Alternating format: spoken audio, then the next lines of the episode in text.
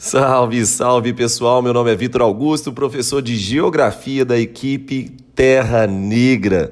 Então, nós temos um canal no YouTube chamado Terra Negra e gostaria de antemão já convidar a todos vocês a conhecer o nosso projeto. E estou honrado em participar e ser convidado pelo Colégio CBV para trabalhar esse podcast aqui hoje com vocês e, evidentemente, pensar nos tópicos mais relevantes para o SSA 1. Um ponto muito importante que chama atenção para a primeira série é sempre pensar na geografia em escala global, as relações climato-botânicas no mundo e principalmente os grandes ciclos biogeoquímicos que são tão importantes não apenas para a prova de geografia, como também ficarem atentos à prova de biologia em relação a esses mesmos ciclos. E já que a gente começou com esse pontapé, vamos partir para cima do ciclo do carbono. Eu acho que uma possibilidade bem interessante de trabalharem seria com o aquecimento global e a alteração muito drástica do ciclo do carbono. Então não se esqueçam, a hipótese do aquecimento global sendo antropogênico, ou seja, o homem é responsável por alterações climáticas em escala planetária, surge a partir principalmente da queima de combustíveis fósseis. Aí você fala para mim, ô Vitinho, mas o que é um combustível fóssil? Sempre que você observar essa terminologia, algo fossilizado, é justamente aquilo que foi retirado do ciclo. Então vamos pensar comigo. Quantas vezes vocês já escutaram falar ao longo da jornada acadêmica de vocês que a Amazônia não é o pulmão do mundo e que os maiores responsáveis por absorção de CO2 no planeta Terra seriam os fitoplânctons marinhos? Então, quando um fitoplâncton marinho absorve CO2 da atmosfera e cresce e desenvolve a sua biomassa, ele está tendo um papel muito importante dentro do ciclo do carbono. Mas, quando o fitoplâncton marinho precipita até o fundo do oceano e se consolida na forma de rochas sedimentares, formando, por exemplo, grandes estoques de petróleo, ele acabou retirando o carbono que ele extraiu da atmosfera do ciclo, pois o carbono saiu da atmosfera passou para a biomassa, que é a biosfera.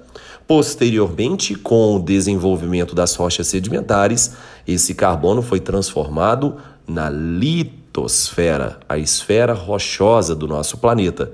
E a partir de então, eu fossilizei esse material.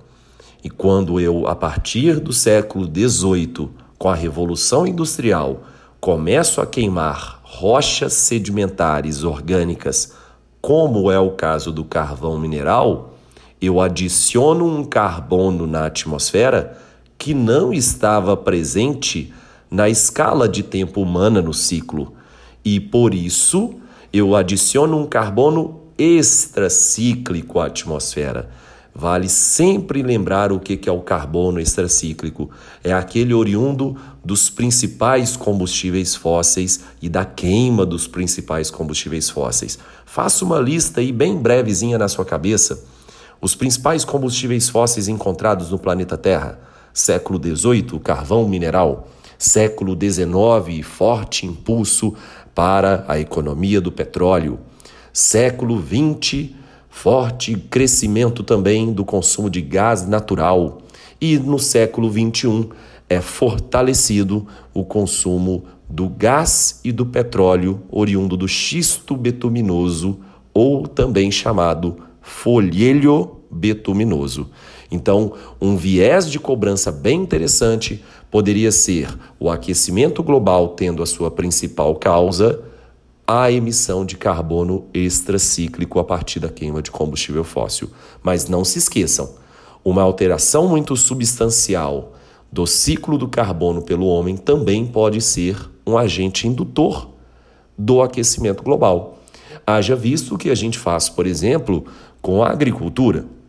Quando eu desmato alguns ecossistemas, então, por exemplo, o desmatamento do cerrado no Brasil é muito significativo desmatamento de florestas tropicais do mundo muito expressivo, desmatamento das florestas temperadas no planeta Terra também muito forte.